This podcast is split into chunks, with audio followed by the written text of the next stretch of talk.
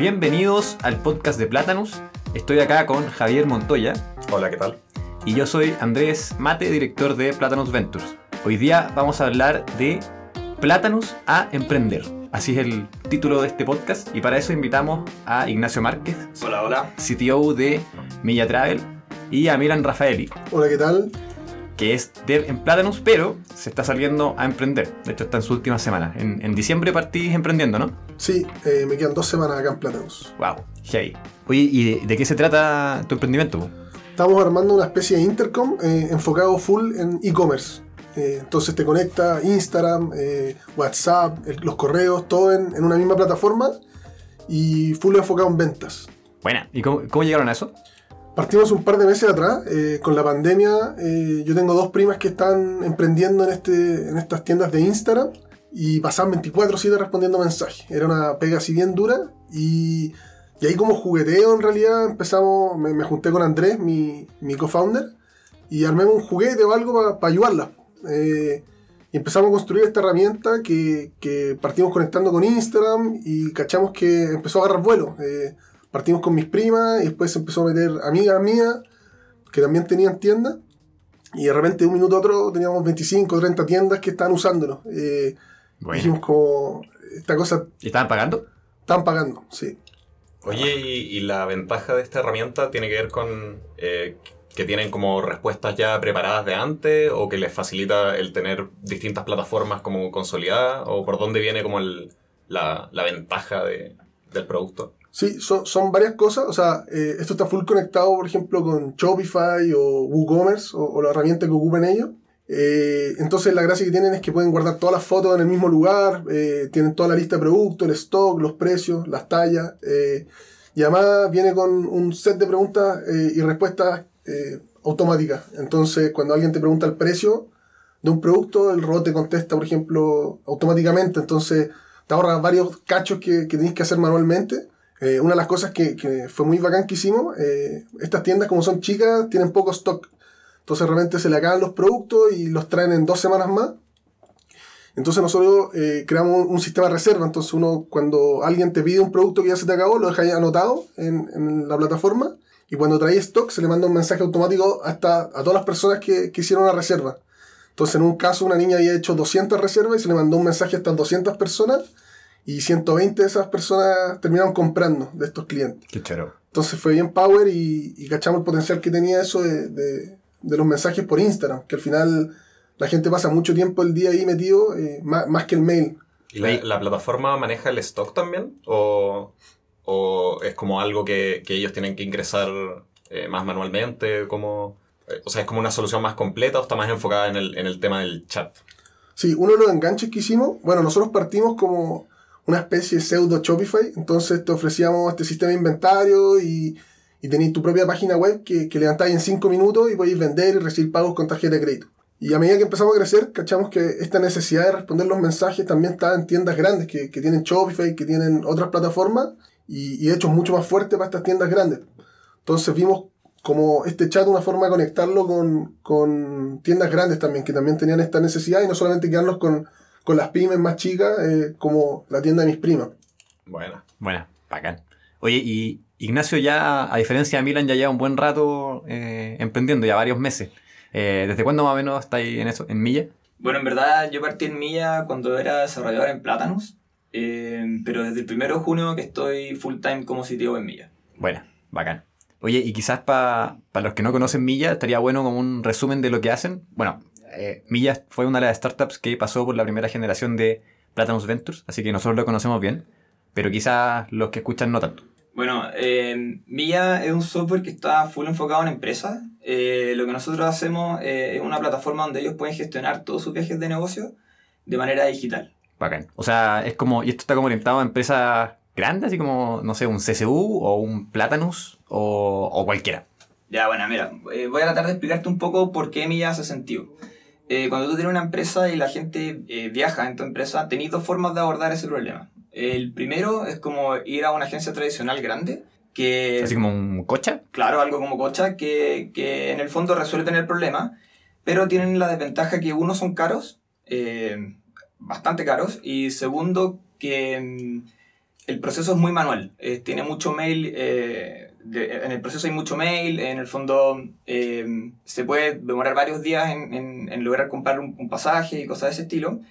Y la otra opción que tenía eh, sería que cada trabajador lo haga por su cuenta. En el fondo que ellos se metan a latam.com, compren sus pasajes y eh, después te rindan las cuentas. Perfecto. El problema de lo segundo ¿cach- es que eh, es un desorden muy grande. ¿cachai? En el fondo, cada, cada uno de, eh, de tus trabajadores está comprando en distintas partes, tienen los gastos en distintos lados, te llegan mails de reservas por todos lados y, y es muy difícil saber dónde están, eh, qué compraron, cuánto han gastado y en el fondo se te puede escapar un poco el control. Entonces al final el, el trade-off es como o mantengo el control y lo hago de manera manual y lenta y, hasta- y cara, o la otra es como pierdo el control, me sale barato, pero al final no tengo ni idea de qué está pasando en mi empresa, ¿cachai? Y ahí es donde nace Milla, que, que en el fondo te da una plataforma donde podéis eh, hacer de manera como automática y digital eh, la parte de las reservas, pero además tenéis el control y tenéis eh, el registro de qué cosas están pasando en tu empresa, en dónde, a dónde están tus trabajadores, a dónde están viajando, en qué hoteles se están quedando.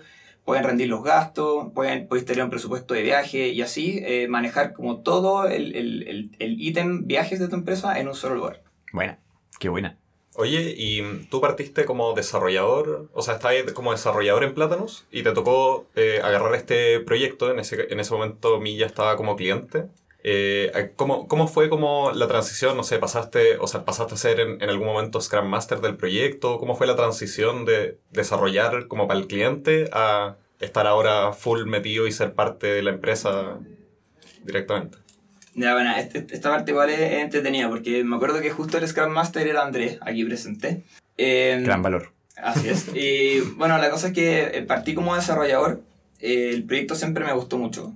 Eh, y pasaba que llegábamos a, a las reuniones de, de sprint y en verdad solo conversábamos. Lo pasábamos bien y no habíamos nada, nada del, del proyecto. Las Y- reuniones eran, eran con chela. Era juntarse a tomar una chela a hablar de Trump. así. Claro, era una, una cosa muy poco relacionada al proyecto. Y, y, y, por un lado decías como, como que malo que la reunión sea así, pero en verdad eso estaba demostrando que el proyecto estaba muy sano, en el sentido de que se estaba llevando muy bien y que no era necesario como meter mano para organizar y para que, para que funcionara mejor, ¿cachai? Entonces, siempre yo le decía a Andrés como el mejor Scrum Master, como no, no está No, pues nada. no haciendo- Él me decía, bueno, pero es que si el proyecto está sano, no, no, está bien que sea así. Mi único rol era llegar a tomarme una chela a los jueves a las 5. Era, Claro. era entretenido. Eh, entonces como que como desarrollador igual fui tomando un poco el rol de Scrum Master y desarrollador al mismo tiempo. Y entonces se dio como de forma muy natural que asumiera el rol de CTO. ¿Y cómo fue ese cambio eh, de estar contratado en Plátanos a eh, pasar a Como sitio? O sea, ese traspaso, ¿cómo lo viviste? Bueno, eh, en verdad ha sido una cosa muy eh, como curiosa. Eh, pasó que, a ver, yo en el proyecto me gustaba mucho, siempre me gustó Milla, siempre me gustó el equipo que estaba detrás de Milla eh, y, y tenía muchas ganas de, de, de- de per- pertenecer así eh, completamente al proyecto. Eh, y por otro lado, en ese tiempo se- justo estaban abiertas las postulaciones para Platinum Ventures. Y mm, pasaba que Milla quería postular, pero había un requisito que era tener un sitio. Eh, entonces no podían postular. Eh, de hecho, buscaron a varios sitios y no encontraron a nadie que, que les gustara en ese momento o que quisiera también hacerlo. Y, y mm, en el fondo, me acuerdo que también Platinum Ventures estaba muy interesado en Milla porque también creía en el proyecto. Entonces había como un triple interés de que Milla perteneciera a Ventures, yo me quería ir a Milla, Milla me quería a mí y como que todos estábamos en la misma página. Pero nadie lo decía. Y nadie lo decía, claro. Entonces, eh, yo me acuerdo eh, así estar pensando mucho en esto, como, uy, ¿cómo podría decirle a, a- a la gente de Plátanos que me quiero ir con un cliente? ¿Cachai? Que es súper feo. Y me acuerdo que un día me, me, me levanto y, y el primer mensaje que veo en mi, en mi teléfono eh, era justo Andrés que me decía como, oye Ignacio, ¿no hay pensado hacer sitio de milla? Y yo pesco el teléfono y le respondo como, lo pienso todo el rato, ¿cachai? Como es algo que, que, que de todas maneras lo había pensado y, y que, que hagan que me lo estoy preguntando. Me acuerdo que lo llamé, lo llamé al toque. Y, y nada, fue muy rápido. Eso fue eh, el, el último día de, de, de mayo y, y el 1 de junio ya estaba en Milla eh, como sitio. Fue todo muy rápido. eh, salí de Plátanos y al final eh, como que siempre estuve muy agradecido de que, de que en Plátanos también hayan como me hayan dejado tomar esa oportunidad pa- para salirme un proyecto en el que yo creía y en el que ellos creían. ¿cachai? Esa es la gracia también de, de Platinum Ventures que, o sea, como te iba ahí, pero iba a seguir conectado, o sea, iba a ser parte del programa y seguir conectado con nosotros. Y bueno, está aquí hoy día, en, están trabajando en la oficina los de Milla, entonces al final seguimos medio juntos. Yo creo que también eso como que eh, refleja un poco la, la filosofía de, de Platanus, como la relación que trata de tener con los clientes, que no sé, o sea, en ningún momento se vio como, como, ah, no, es que Ignacio nos está traicionando para irse Claro. con un cliente, sino que era lo contrario, era como que que este cliente que, que ya tenían un proyecto que estaba funcionando bacán y que sabemos que puta, tú lo ibas a poder seguir potenciando eh, mejor que probablemente cualquier otro CTO que pudiesen haber contratado que, que no sabía tanto del proyecto, ¿cachai? Lo, lo veníais desarrollando hace tiempo, te interesa, te gustaba. Entonces, en verdad, como que se, se dio muy bien y, y uno tiene como, me imagino mucho ese, como ese, ese bichito como que te dice como, como no, pero qué feo, así no, no te podís ir como con el cliente, pero, pero en realidad estaban todos muy como felices que, que se pudiera dar eso. Y de cierta forma como que se incentiva el, el, el que se den eso, porque clientes como Milla yo creo que son eh, de los mejores clientes que, que Platanus eh, eh, podría tener de cierta forma, pues sobre todo después eh, si es que le termina yendo bien, que parece ser el, el trayecto que, que tiene Milla. Todos, todos estamos apuntando para allá. Claro, al final más que una, más que una traición se ve como, como que estamos apuntando para el mismo lado y al final Ventures como que de eso se trata. De, de potenciar startups en Chile que, que tengan potencial y, junto con Plátano se, se genera como un ecosistema súper potente. Sí, sí. Yo creo que, que eso es algo como que he pensado de, de hace tiempo que es muy único del rubro en general de, de tecnología y de computación, que otras áreas eh, tienden más a saturarse y por lo tanto si tú te vas a, a, a otra empresa como que eh, competís más y, y- hay como más roce, pero en la programación eh, mientras más programadores hay, más cosas se pueden programar porque si, si existe un buen desarrollo en milla y, es- y- eso permite hacer que se integre más fácil con, no sé, para programar lo- los viajes corporativos, eso le permite que la empresa modernice esa parte de, de sus operaciones y eso le permite eh, generar otros desarrollos, no sé, es como, eh, como cuando hablamos de, de FinTech también y, y de cómo eso generó otras oportunidades. Yo creo que eso es algo que se da en esta área que no se da en otra y que permite que, que haya como, una, como un ambiente colaborativo que es muy, muy bueno. Es verdad. Oye, yo quería viajar un poco de vuelta al, al pasado. eh, y miran, ¿cómo, cómo llegaste a Platanus? ¿Cómo, cómo fue? eh, ¿De dónde escuchaste primero sobre Platanus? ¿Cómo fue el proceso de postular? Fue, fue bien curiosa mi, mi llegada a Platanus, porque yo estudié ingeniería comercial, entonces nunca me hubiese imaginado haber llegado a una empresa de desarrollo. Eh, uno en comercial te empecé a proyectar, ¿cierto?, en, en estas empresas tradicionales, En grandes. un banco. Claro, con corbata y, y en, en el área de, de finanzas. y me pasó que, que yo me empecé a meter mucho en el lado de computación, siempre me había gustado el tema de las startups y había escuchado harto de Fintol ya, que la primera startup en quedar en YC y, y generó harto ruido. Entonces, eh, como que me llamó mucho la atención porque mezclaba estas dos áreas. Tenía la finanza, ¿cierto?, con, con tecnología. Era como eh, bien entretenido. Y eh, bueno, un amigo había hecho la, la práctica en, en Fintol, entonces le dije, oye, eh, ¿qué tal? Me, me- me dio el contacto, de hecho, de, de alguien ahí para escribirle. Postulé un par de veces y nadie me contestó ningún mail. dije, fue nomás. Eh, y después, un par de semanas después, hablando con, con alguien ahí de, de ingeniería, me comentó de Plátanos, que eran empresas hermanas, que, que trabajaban también con Fintol, y me empecé a, a meter, a investigar. Y dije, ya, pues voy a postular, no, no pierdo nada. Y en, en ese tiempo también había postulado Notco y me habían dicho, oye, eh, en diciembre parte porque no nos sirve full time. Eh, y dije, ya, entonces voy a aprovechar de hacerlo entre julio y, y diciembre, voy a tener una práctica. Y pasó que postulé y, y quedé. Eh, fue bien entretenido todo el, el proceso de postulación. Eh, y entré ¿cierto? a esta empresa de desarrollo y, y como ingeniero comercial fue, fue igual, eh, me, me salí harto de la zona de confort ahí. Imagino, ¿y, y qué esperabas cuando, cuando eh, antes de entrar? Así, eh, ¿esperabas toparte con gente con terno? Porque me acuerdo que el primer día llegaste medio, medio con camisa, pantaloncito, ¿cachai? Siempre, sí. eh, hasta para la presentación fui con, encamisado. Sí, pues estoy de acuerdo.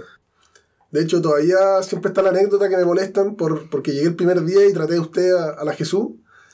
Y ahí me, me agarraron fuerte por, por Slack. Primer día ya dos horas y, y me, me hice famoso al tiro con, con el usted. Eh, pero fue bien entrete. La verdad que no, no tenía mucha expectativa, no, no sabía cómo iba a ser cierto esta, este proceso como adaptación a, a desarrollo y, y full distinto a lo que yo estaba estudiando. Pero igual en la universidad eh, tomaste cursos eh, de programación y, y más allá de, de, como cursos básicos. O sea, eh, teníais cierta preparación eh, técnica que era eh, enfocado un poco a, a, eso, más que como cualquier eh, persona que estudie ingeniería comercial. Sí, eh, había tomado cinco ramos, de hecho estaba sacando un minor en ese tiempo, me faltaba un ramo que, que justo estaba haciendo mientras postulaba.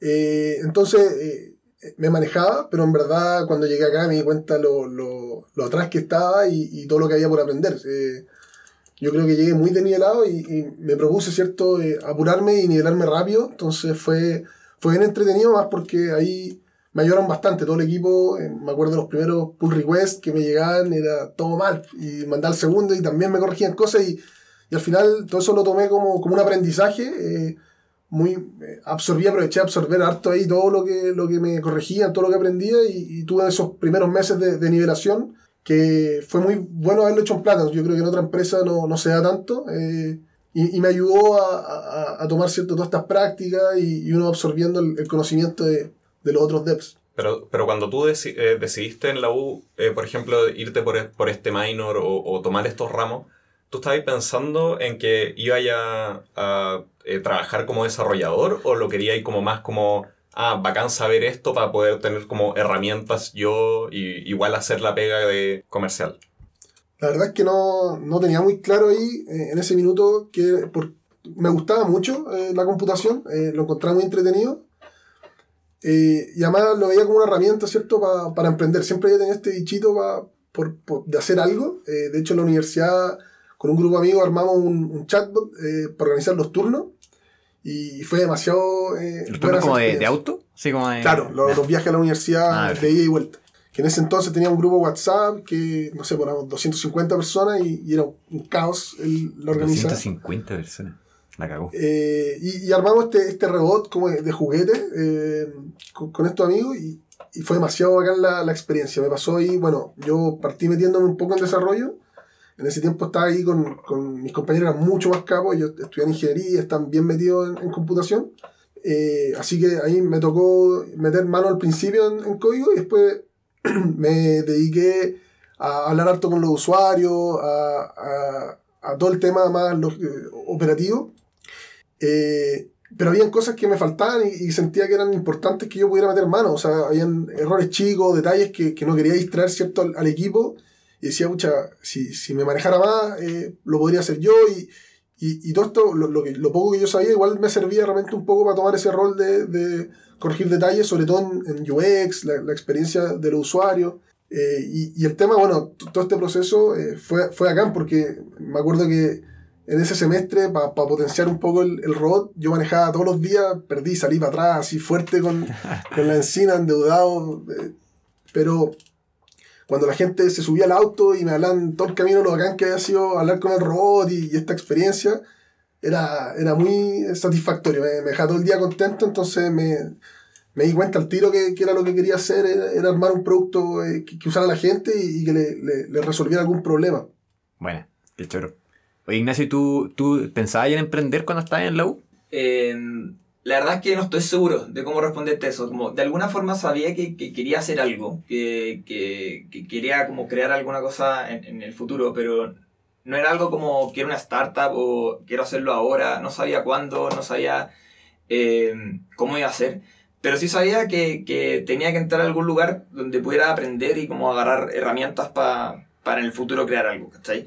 Eh, yo creo que de alguna manera me imaginé, me imaginé siempre eh, teniendo alguna cosa propia, pero, pero no, yo creo que no era como, como es hoy día, no, no en el sentido como de una startup, sino quizá un negocio más tradicional, algo así. Eh, pero bueno, cuando, cuando entré en Platanus fue cuando en verdad me empapé como de la, de la cultura del emprendimiento y conocí Fintual y conocí Bua y, y miles de otros proyectos que pasan por Platanus. Y ahí me di cuenta que en verdad lo que quería no era algo tradicional. O sea, lo que quería era hacer un producto, quería hacer algo tecnológico, quería hacer como algo muy startup. Y bueno, ahora en eso estoy. Buena.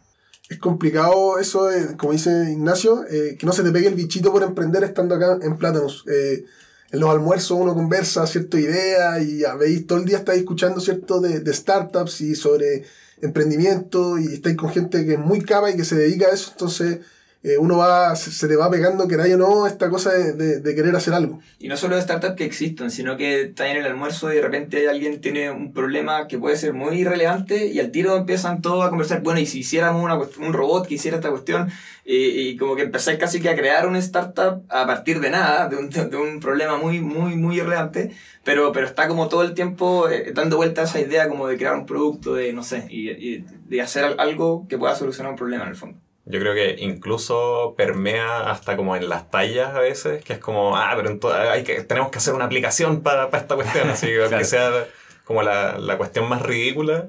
Y yo creo que eso igual va como que va afectando, porque está siempre esta, esta idea de, ah, hagamos algo y que eventualmente eso puede eh, agarrar vuelo, porque al final después igual la- las ideas van agarrando vuelo si es que funcionan. Exactamente. Y de hecho, yo creo que el, el, el robotito de los almuerzos, Ham, es como que partió más casi como talla. Oye, si hacemos apuestas para ver quién queda en el almuerzo y quién no, y como que agarró vuelo y fue agarrando vuelo y lo hicimos y bueno, funcionó. Y que hoy día una guerra, o sea, el, el karma en un momento fue, era la moneda más, más preciada de la oficina por lejos, Movía la economía de, de Platanus. completamente. Hay gente que vendió karma por, por plata, efectivamente. Muy loco. Sí, y en, y en Platanus, eh, lo, que te- lo que uno aprende en Platanus es muy distinto a, a lo que uno ve en la universidad. Sobre todo yo que, que vengo como de un background comercial, eh, me pasaba que en la, en la católica eh, te, te enseñan cierto cómo ser director de una de estas empresas tradicionales, un CSU, eh, un ILET, te enseñan. Y en realidad, eh, incluso en algunos ramos teníamos cierto, nos obligaban a hacer flujo de caja para cuatro años para estas empresas inventadas que uno tenía.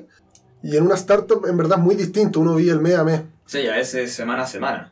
De hecho, de hecho, como que en una empresa tradicional sería imposible hacer estos proyectos estúpidos que tenemos nosotros porque, porque no tienen, como que no tienen un impacto muy evidente como económico, eh, o, o, o no, no sabríais dónde meterlo, así como en el presupuesto anual de, de, de CSU, imposible, ¿cachai? Claro, como en el presupuesto de desarrollo de oficina, como no sé, no, no tendría mucho sentido. Claro, en Platanus o en una startup tenéis como la libertad de hacer estos proyectos medio, medio ridículos, pero que en una de esas sale algo que se puede vender, algo que tenga valor.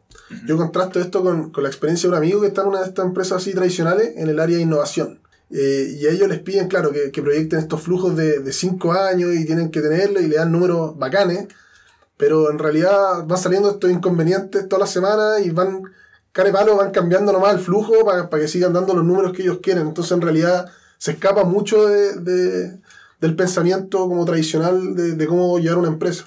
Yo creo que ahí es como hay una desconexión de eh, hacer unos números y hacer una estimación como para justificarle a un tercero que no es el que está derechamente metido en el negocio con respecto a cuando estáis metido en una startup que es un equipo chico y que lo- los eh, empleados o, lo- o los que están desarrollando esto en realidad son parte de la startup y por lo tanto tienen un, nivel de compromiso mucho más grande con que la cuestión funcione en, la práctica y necesitan que funcione ahora. Y dar un poco, o sea, da un poco lo mismo esa proyección porque, porque eso es al final una, una fantasía nomás que, que pueden como contar. Claro, en el fondo, eh, el fondo es un tema de recursos, ¿cachai? Como en una startup tenéis recursos extremadamente limitados para hacer muchas cosas que tenéis que hacer porque estáis, estáis empezando y por lo tanto no te podéis dar el lujo de pensar tan a futuro. En el fondo tenéis que estar encontrando lo que entrega más valor en el menor tiempo posible y ojalá al menor costo. Entonces al final esa mentalidad es la que, la que te hace estar todo el tiempo probando cosas nuevas, sacando cosas chicas y, y no andar pensando en presupuestos de dos años, de tres años o megaproyectos para, para cambiar en el fondo los números. Claro, yo creo que tiene que ver con, con los niveles de incertidumbre inherentes a, lo- a los proyectos. O sea, en una startup la incertidumbre es tan grande que, que cualquier proyección va a estar equivocada. En cambio, no sé, pues me imagino que Coca-Cola cuando hace un estudio de si, si saca la Coca-Cola cero o la Coca-Cola eh, light, no sé, o si es que hace una cierta campaña publicitaria, ya tiene eh, un, mercado establecido, ya tiene mucha historia, entonces puede proyectar más, eh, más confiablemente eso- esos números. Yo, yo creo que Platanus hace una muy buena pega de, aterrizar esa idea, eh, porque uno viene de la universidad donde tení, te enseñan estas cosas más, más tradicionales, o los proyectos de la U, donde uno tiene estos proyectos gigantes y, uno piensa demasiado futuro. Y acá la forma en que trabajamos, ¿cierto? Es semana a semana eh, vamos eh, planteando los objetivos. Entonces no tenemos, ¿cierto? Eh, algo pensado a futuro que tenemos que hacer, sino que semana a semana va- vamos viendo qué es lo que genera más aporte a, a la startup o al proyecto que uno está haciendo. Claro, como que hay, hay un cierto norte que, que guía todo el proyecto. Al final, que es un objetivo, que es solucionar un problema o lo que sea. Pero ¿qué, qué vamos a hacer para solucionar ese problema? Como que es muy variable y, puede cambiar al final mucho los resultados finales. Imposible poner eso en un Excel. Bueno, y es como, eso yo creo que a, que a muchos de los que estamos en esta área nos ha pasado, que, que se acerca un familiar o un conocido y te dice como, oye, tengo una idea que la va a romper, eh, es que quiero hacer como un Uber, pero de, y ahí puedes poner cualquier palabra, ¿cachai? Eh, y al final, en el fondo, en, Plátanos, lo, lo que se enseña es aterrizar esa idea que, puede sonar muy bonita como en, ya, ok, ¿cómo vamos a lograr? De partida, ¿hay un problema acá o no? Y segundo, si es que lo hay, ¿cómo vamos a realmente desarrollar algo que solucione eso?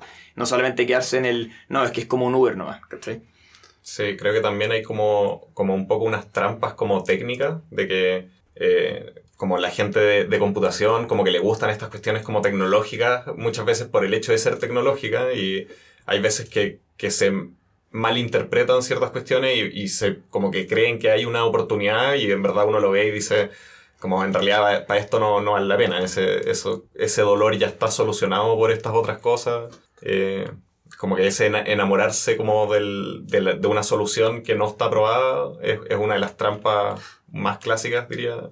La, la clásica del el blockchain. ¿no? aplicar el blockchain a, a todo lo que se te ocurra porque te encanta el blockchain. Siendo Claro. que en verdad quizás no es necesario. Y acá, si uno llega con una idea y, y podéis probarlo con un Google Sheets nomás, eh, es bacán. Eh, como que eso te, te incentiva a, a probar cosas rápidas y la solución manual nomás y, y da lo mismo. Saquémoslo rápido, probémoslo y, y si funciona, eh, bien. Pues entonces, a, mí me pasa también, como decís tú, hace un par de semanas me llamó un amigo que quería armar un- una aplicación y ya tenía todo pensado, ¿cierto? Y le dije, oye, pero eh, ármate un, un Google Sheets con esto y empecé a hacerlo manual nomás. Y metí gente y los vaya anotando. eh, y apenas le dije eso, se desinfló al tiro la idea. O sea, partió haciéndolo un par de semanas y, y cachó que, que no era negocio. Entonces le salió bien barato el, el- la prueba. Sí, además es como poco glamoroso. Es como que, como que uno se imagina como el fundador de la startup, muy cool, con tu aplicación espectacular. Y si, Eso. y si tú le decías a alguien como, oye, pero parte con un Google Sheet, es como, penca, pues como que no, como que no suena bien. Como que en general te responden como, no, pero es que hay que hacer una aplicación muy rica, como que sea bacán de usar, y es Es que como... la experiencia es muy importante. Claro, te decís como, ok, pero para llegar a eso, ¿cuántos años y cuánta gente y cuánta plata necesitáis? ¿cachai? Tenéis que partir desde chico, desde lo, desde lo más chico que podáis, no, no tan grande en el fondo. Yo creo que, que otra trampa también, que, que en la que cae mucha gente de. como que, que salió hace poco de la universidad, eh, va con el, con el. No, pero es que tenemos que hacer esto en la última super duper tecnología porque tiene que ser lo más escalable que hay y lo que la lleva ahora es serverless y las lambda functions y. No, pero es que con esto podéis atender mil millones de requests por segundo. Es como, bueno, no tení dos usuarios, ¿cachai? Como, hazlo lo, lo más fácil porque al final el, el tiempo, o sea, el, el- lo conversaba con un amigo que como el recurso más escaso en ese momento es tu tiempo de desarrollo, ¿cachai? Si lo gastáis en hacer una cuestión súper optimizada, pero que va a recibir una visita eh, al, al mes o, o no sé, eh, vaya a haber desperdiciado todo ese esfuerzo y después cuando te toque pivotear esa idea, eso va a ser perdido nomás, no, ni siquiera te va a servir eventualmente porque con toda seguridad la idea va a ir cambiando y la solución se va a ir transformando cuando tenéis más feedback y cuando vais reduciendo la incertidumbre. Y es complicado eso porque en la universidad te premian por hacer esta cosa que esté toda terminada y bien bonito. Y, y en realidad, si para un trabajo alguien llegó con una solución que hizo en dos días, ese gallo debería tener un 7. La hizo fácil y rápido. Eh, pero no, pues ese gallo eh, eh, se- es mal visto que lleguéis con algo que, que es feo, pero que funcione. Sí, y también yo creo que, que pasa mucho como en este mundo, como los programadores, que como que uno quiere estar orgulloso de su solución y como mostrar que está hecha con, con la mejor tecnología y todo, pero al final lo más difícil es conseguir usuarios, lo más difícil es solucionar un problema real, no, no desarrollarlo en la mejor tecnología. O sea, si tú tuvieras toda la plata del mundo, podrías conseguir a los mejores tipos para desarrollar el mejor producto con la mejor tecnología, pero al final lo complicado va a ser que lo usen, conseguir la gente. Claro, es que en, en esa etapa ni siquiera estáis seguros de que, de que eso es una solución al problema que, que estáis como tratando de atacar. Incluso Entonces, ni siquiera sabéis si el problema existe. Claro, Es muy cierto. De hecho, una, una de las cosas que a mí me, me llamó la atención de Milla cuando llegó es que estaba solucionando todo con WhatsApp. Estaba haciendo todo, la primera como parte del emprendimiento a punta de WhatsApp. y, y solamente después empezaron a hacer cosas automáticas. Sí, pues ahí, ahí bueno, la, la Antonia que, que día es la CEO eh, partió efectivamente con un mail y un WhatsApp. De hecho, eh, me acuerdo que, que llegó a Plátanos y dijo, ya, eh, tengo muy poca plata, muy, me alcanza muy poco tiempo y necesitamos hacer algo que para probar esta idea que yo ya sé que por WhatsApp al menos funciona. Y, y empezamos a desarrollar una plataforma que, que de cara al usuario se veía como si efectivamente hubiera algo más o menos automatizado, como que se generaban opciones de vuelo y todo, pero en verdad seguía siendo la Antonia atrás buscando todo en, en Google, eh, subiendo las propuestas a los usuarios. Y, y, y, eso fue suficiente para que empezaran a sumarse empresas, empresas que empezaron a viajar regularmente y que hoy día son, eh, están enamoradas en el fondo de Milla. Eh, y, y, bueno, y al final eso nos, nos, hizo probar la idea que existía y, pudimos construir ahora un producto que efectivamente existe automatizado, que, que ya eh, pudo desarrollar esas ideas que eran conceptos en cosas que están terminadas o que están, que están creciendo. Pero, pero reforzando el punto, increíble cómo se puede partir desde muy poco y, y eso te puede entregar la certeza de que estáis solucionando algo que, que existe y después obviamente ya desarrollarlo bien cuando, cuando tenía esa certeza. También esta idea que, que tratamos de, de como reforzar harto yo encuentro en Plátanos, de que en realidad esto nunca se termina, como que eso la gente que está que llega y te dice como, como oye ya, tú eres con Putin, ten, tengo una idea, tenemos que hacer una aplicación que haga no sé qué cosa, ya, y, y en cuánto tiempo po podría tener la lista.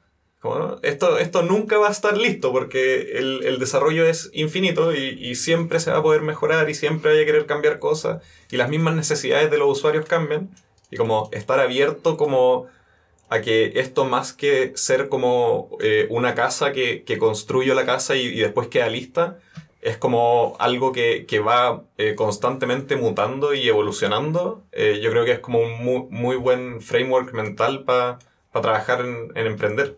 De todas maneras, de todas maneras, o sea, es cosa de ver cómo las grandes empresas de, de, tecnología hoy día, de lo que más invierten, siguen siendo desarrolladores. Y uno diría como, bueno, pero su Uber está listo, Uber funciona, yo lo uso, como, ¿qué más le quería agregar a Uber?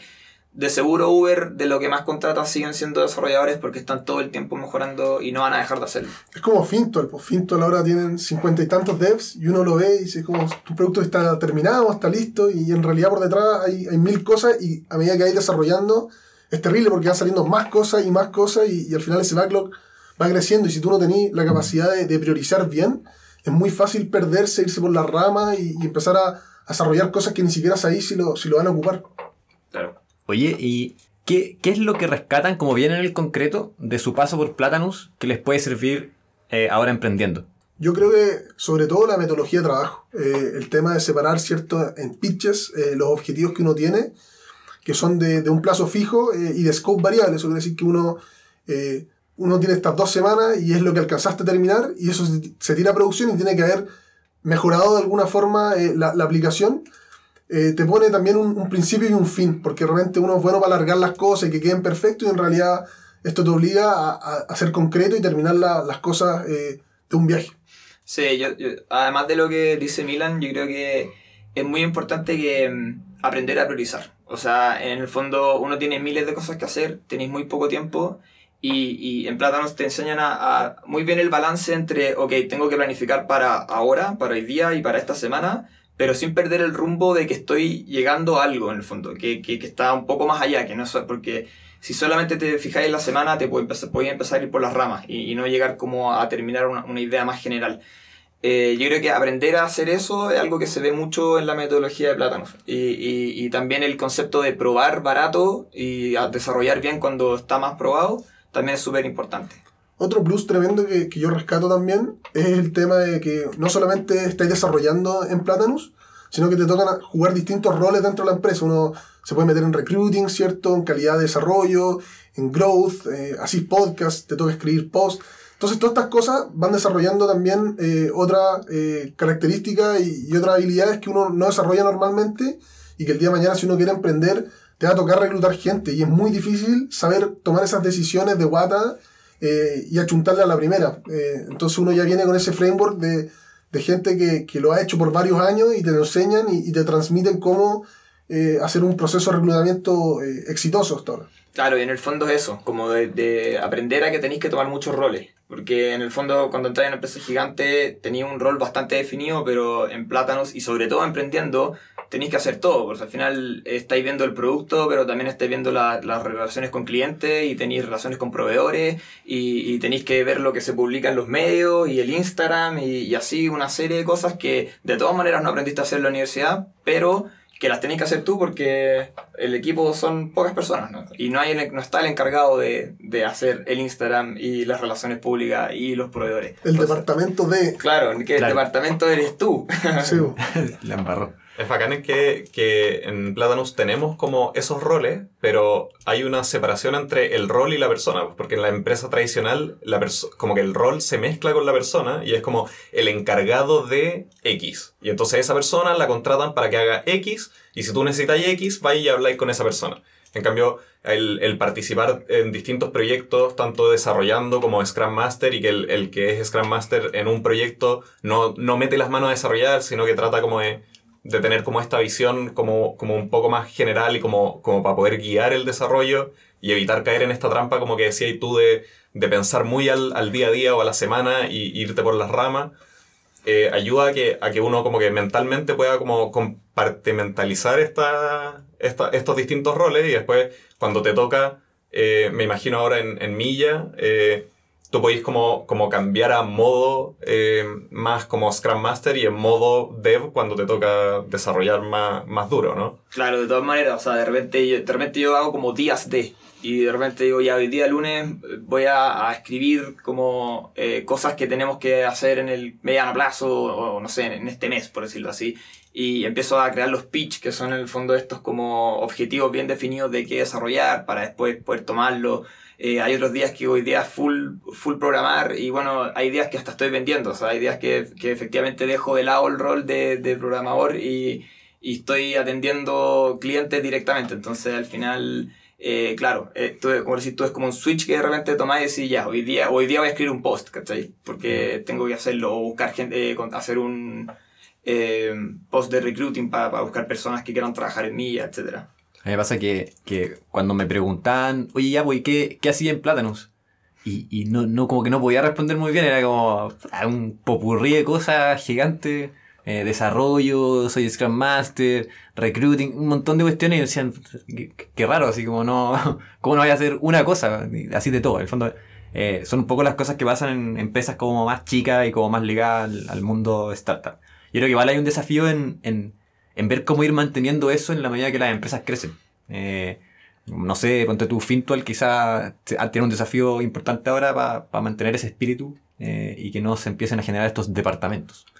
Eh, me imagino que igual eventualmente en el futuro es como imposible, o sea, las empresas llegan a ser grandes y, tienen que trabajar de cierta forma. No sé. Me acuerdo también una, una anécdota de que, o sea, un amigo me, me contaba que un día estaba súper enojado porque en la pega le habían pedido hacer una cuestión que nada que ver y era como, como o sea, tenía razón, ¿cachai? Él, él decía, puta, es que no me contrataron para que hiciera esta cuestión. Entonces, sí, tenía razón, no lo contrataron para eso, pero a la vez yo pensaba como, como puta, a mí si, si me pidieran hacer como otra cosa en, en Plátanos, como que yo lo haría probablemente, no, no, co- como que no, no tengo tanta esta mentalidad de como, no, pero es que tus tareas son A, B o C, como que es más, como que se siente más como formar parte de, eh, y, y como por, bacán, hagamos cosas para que, para que, porque si la empresa está mejor, entonces yo también voy a estar mejor, pues. Claro, yo, yo creo que hay una, una diferencia que puede ser, en verdad no conozco la historia de tu amigo, pero es muy distinto cuando a ti te mandan a hacer algo como, oye, Mm. eh, revísate estos documentos, versus cuando a ti te dejan como una invitación a, a ok, si tú querís involucrarte en reclutar gente o querís involucrarte en ser Scrum Master, hazlo. En el fondo esa invitación hace que uno, que uno en el fondo arme su camino de en qué se quiere como especializar un poco, de qué quiere aprender. A veces, muchas veces llegáis sin saber nada a un, a un, a, un, a un área, por decirlo así. Y, y tener esa libertad de, de tú elegir es muy distinto a que quizás te manden a hacer algo. Y, por- y Claro. por eso quizás de ahí viene el enojo que me digan, pero a mí no me contrataron para hacer esto porque en el fondo te están mandando a hacer algo que no te gusta. Eh, es muy curioso eso en, en Plátanos porque esto tiene como dos caminos posibles. Eh, tení el camino que, que uno se imagina que si no te mandan y si no te dicen, ah, pero entonces la gente va a hacer menos o, o no va a querer meterse, involucrarse en cosas extra porque es adicional. Y en Platanus es todo lo contrario, están abiertas estas puertas y uno como que de repente dice, oye, que lata, no me alcanza el tiempo para meterme en todas estas cosas. Y, to- y todos se meten eh, por, por convicción personal en esta área, en recruiting, porque o, o calidad de desarrollo, growth, etcétera, porque es interesante y uno quiere aprender y están todos como en la misma eh, parada, ¿cierto? De, de- de querer aprender lo más que uno, uno puede de, de- de las distintas cosas que hay. Yo creo que tiene que ver también como con la horizontalidad de la, como del día a día, así, de, de poder preguntarle a cualquiera como, oye, ¿cómo, cómo, cómo lo hago aquí? Onda, ¿Me ayudáis con esto? Entonces eso también facilita que cualquiera se, se pueda meter más fácil como a, a- a cualquiera de estos, entre comillas, departamentos, que no son departamentos. Que nosotros le llamamos equipos. Equipos, claro. Y, y que, que no exista como, como esta jerarquía de, de, oh, chuta, no sé, eh, es que no, no quiero molestar a, a- a Jaime. Y, y en verdad, Jaime es el, es el CEO y, y está eh, igual que nosotros haciendo muchas de, lo- de, de las mismas cuestiones y es feliz de ayudar y, y que lo ayudemos con todas esas tareas que hay que hacer. Y, y cuando uno llega afuera también tiene esta imagen de- como de jerarquía. A mí me pasaba que entré como dev y veía cierto a los Scrum Master que son como astos, son como lo- los jefes de alguna forma. Y en realidad uno después entra a trabajar y te toca ser Scrum Master a ti y eres dev en otro y se van cambiando estos roles y, y en realidad todos tienen el mismo eh, puesto y se sientan todos juntos. eh. Sí, yo- de eso mismo yo, acá yo me acuerdo de una conversación en un feedback que me tocó a mí, que, que fue como súper para mí como eh, esclarecedora, que en el fondo eh, yo decía lo mismo que tú, como la jerarquía, como no, es que este gallo es seco para desarrollar, como que se nota que es como el líder del desarrollo, o este gallo es Scrum Master en cuatro proyectos, como oh, sí o sí debe ser como de los más cracks de la empresa y todo. Y me acuerdo haber comentado eso yo en el feedback al, al quien me lo estaba dando, decirle como, como y cómo se, como, cómo se hace, ¿cachai? Para llegar a, como, a estar como en el fondo mejor posicionado. Me dijo "Es que acá no se trata de posiciones, ¿cachai? Se trata de que en lo que tú te metas y te involucrí, eh, tarde o temprano te vaya a empezar a convertir en un referente, ¿cachai? Y yo decía, eh, pero ¿cómo? O sea, mira, si es que tú, por ejemplo, empezás a escribir posts y tus posts empiezan a ir bien y la gente los lee, después está ahí en el blog todo el tiempo, inevitablemente cuando alguien entre, va a decir como, ah, él es el que escribía los posts. Y como que ya te vaya a haber creado esta especie como de jerarquía que en verdad no existe, pero, pero sí como, como esta posición en base a lo, que, a lo que te gusta, ¿cachai? Entonces me decía, la gente que tú veis que lo encontráis secos de Scrum Master, no es porque sean secos de Scrum Master, es porque a ellos les interesa eso, se han involucrado y por ende han estado como construyendo la forma que se hace Scrum Master en Plátanos. Pero no es que alguien los designó, ¿cachai? No es, no es, un, no es un puesto de trabajo, él no tiene en su contrato... Eh, eh, Mm. desarrollador y Scrum Master. Él está contratado como todo el resto y simplemente se armó su camino en eso. Y fue como, wow, que acá en la forma de verlo así y que sea como tan horizontal y no sea lo tradicional, que es como eh, entráis como tal puesto y a los seis meses te cambian y después eres eh, chief, no sé qué, después y al fondo te dan como metiendo en muchos puestos que van escalando de a poquito. Como ¿no? subiendo de nivel así Claro. en un juego. Como Y si esa- fuera un juego, claro. Y esa cultura yo creo que, que es, es bacán llevársela cuando uno parte de una startup eh, y, y que es difícil cuando yo tengo amigos que, que vienen de empresas tradicionales y se salen, eh, de alguna forma parten de cero estas startups porque tienen que empezar a, a reinventarse, a aprender. Cambio uno en Plátanos, te salí y no estáis partiendo cero porque en realidad ya te tocó eh, verlo por dentro, cómo funciona todo y, y ahora tienes que replicarlo, ¿cierto?, en, en este emprendimiento que estáis haciendo. ¿Y, Claro. y ustedes se han llevado eso eh, a sus respectivos emprendimientos? Como ¿De qué forma han, han logrado como eh, capturar o, o como replicar esa, la cultura de plátanos?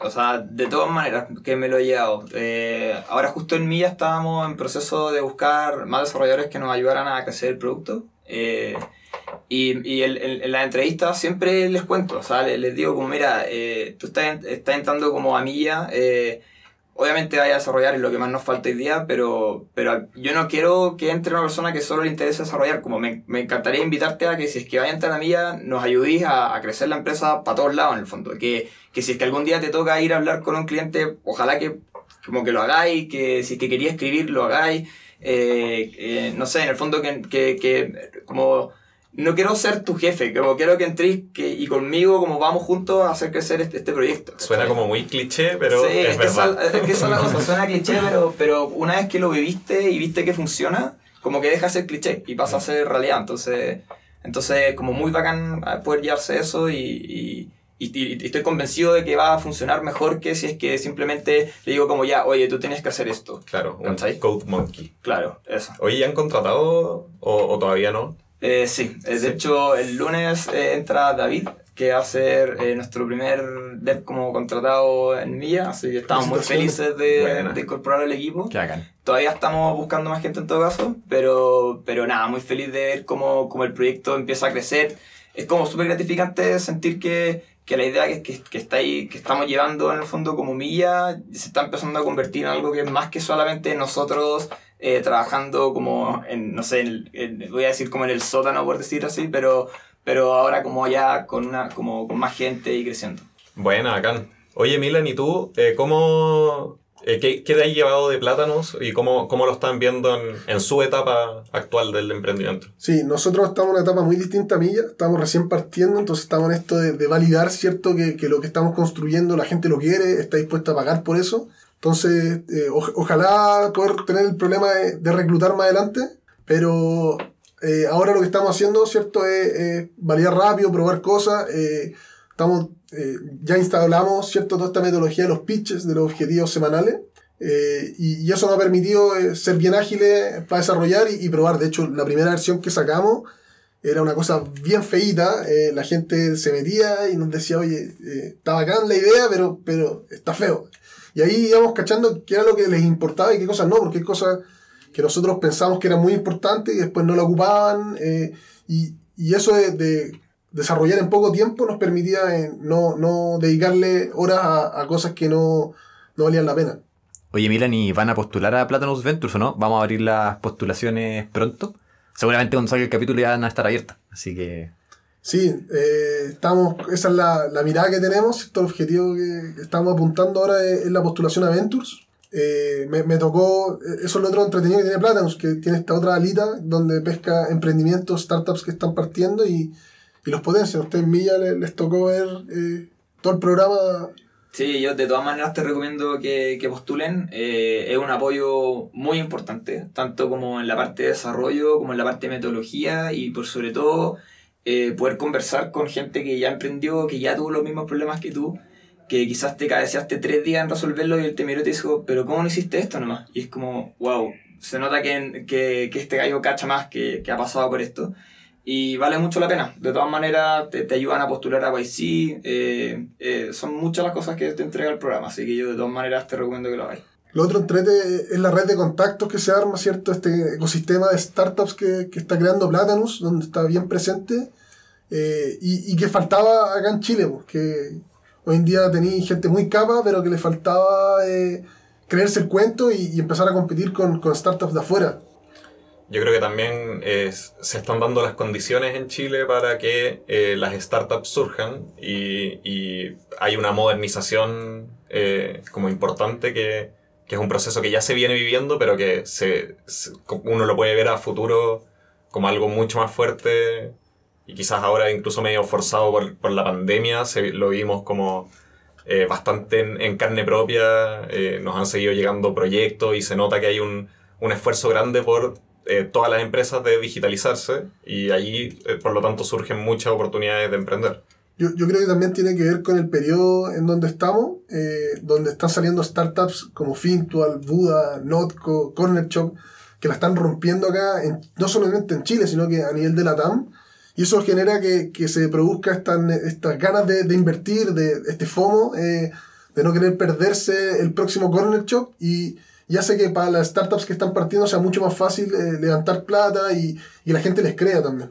Claro, que se rompa un poco el miedo de la que, que tenían como los inversionistas, que no, o sea, en Chile en general eran más bien conservadores y que preferían invertir en ¿no? empresas grandes, cuestiones más o menos probadas, pero que se están dando cuenta que en el mundo de las startups, si bien es eh, capital de riesgo, eh, el potencial upside que tiene es gigante. Sí, yo creo que es muy buen punto también eso de la pandemia, de la digitalización, sumado al ecosistema chileno que va creciendo, es como se hace un muy buen momento eh, para emprender. O sea, a nosotros en Milla uno podría decir como los vuelos son el, el rubro más atacado, por el fondo, uno de los, de los rubros más atacados por la pandemia, pero al mismo tiempo nos generó la oportunidad de tener relaciones con empresas que no nos habrían pescado al en, en una etapa normal y ahora como, como están tratando de digitalizar y están mirando los startups se, se generaron cosas muy interesantes y que de hecho son las que hoy día nos han eh, permitido crecer y estar como eh, con un crecimiento sostenido en estos últimos meses. Sí, es verdad. Oye, estaba muy entretenida la conversación. Eh, lamentablemente se nos, se nos acaba el tiempo. Eh, yo podría quedar acá conversando con usted, yo creo, toda la tarde. Eh, pero, pero tenemos que cortarlo en algún minuto. Así que gracias Milan, gracias Ignacio por venir. De no, en verdad, muchas gracias a ustedes. Estuvo demasiado entretenida la conversación. Eh, feliz de participar en este podcast y espero que les haya gustado el capítulo a los que están escuchando. Sí, muchas gracias. Eh, yo venía con un poco la guata apretada, primera vez que grababa un podcast, así que muy buena la experiencia, salió bien entretenido todo y, y ojalá se repita más adelante. Sí, de seguro. Muy bueno. Ya pues, nos vemos en el próximo capítulo. Chao, chao.